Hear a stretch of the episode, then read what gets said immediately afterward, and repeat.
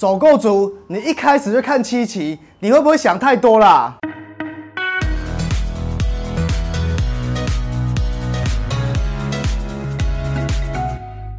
嗨，大家好，我是 Ken。呃，今天要跟大家分享还有探讨的一个议题是，什么是蛋黄区，什么是蛋白区？啊，很多人他在报章杂志上面的那个房地产的新闻，看到这个专有名词，对不对？那是不是很多人像一般的首购喜欢买房的一样，不清楚什么到底是蛋黄区，什么到底是蛋白区？今天 Ken 稍微用一些时间来跟大家大解释。第一个，我们所谓的就是蛋白区。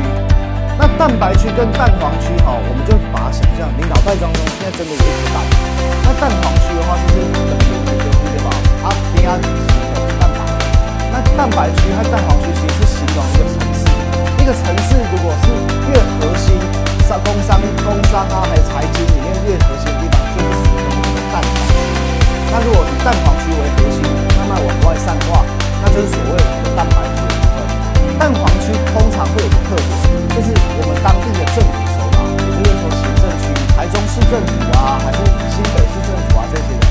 就会成为一个该地我们所谓的城市的一个蛋白区。那从这边为核心，哎，网状放射出去的话，那慢慢的我们就会延伸出去是蛋白区。那蛋白区是适合我们什么样的人来购买？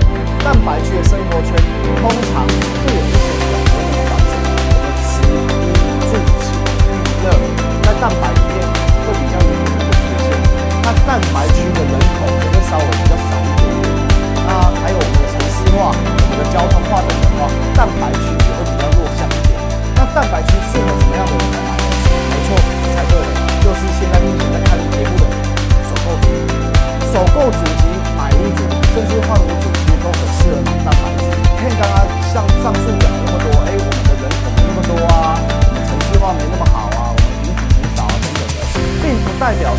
我们一定要住在这些地方，因为，呃，我们常常讲的，一分钱就是一分货，蛋黄区就会特别特别贵，因为它太方便了。那蛋白区呢，就会相对比较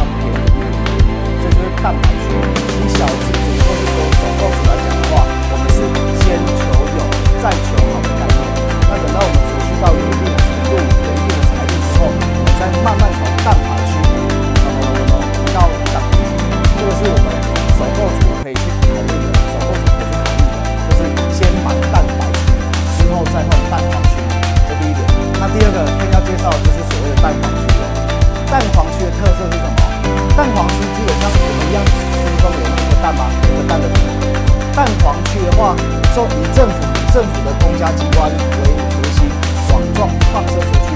通常各大地区的百货公司、各大地区的影城，或是甚至各大地区的捷运啊等等的重大型的交通建设、重大型的一个公共建设，都会城市在一个所谓的蛋黄区。那蛋黄区因为相对很多的机构都在这边，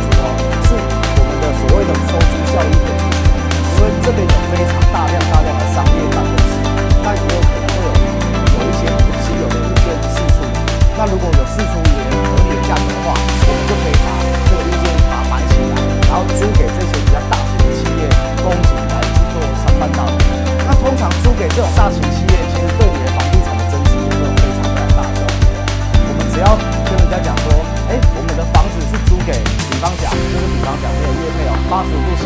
那比方讲，我们的企业大楼是租给我们伊斯啊企业总部等等的，那这些的话，我们的物件都会有一些增值的服务，增值的服务。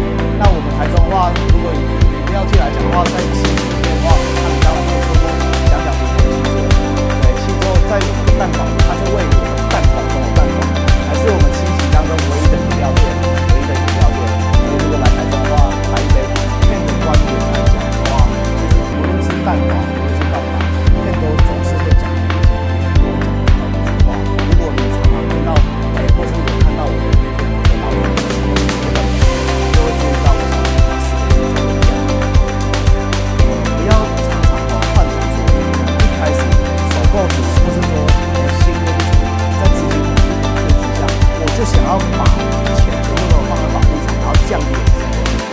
是想要住在七期里面，不要有太天马行空或是不切实际的做法。Ken 认为一步一脚印，努力的把自己的工作能力成长起来，然后把我们让我们老板看到就可以加薪，然后赚更多钱之后，再慢慢从蛋白区移到蛋黄区，这才是你的最佳选择哦。以上就是我们这一集的内容。如果你喜欢我的 Pocket 节目，请帮我订阅起来，这样你就不会错过下一集精彩的节目喽。我是买房首购专家 Ken，我们下一次见，拜。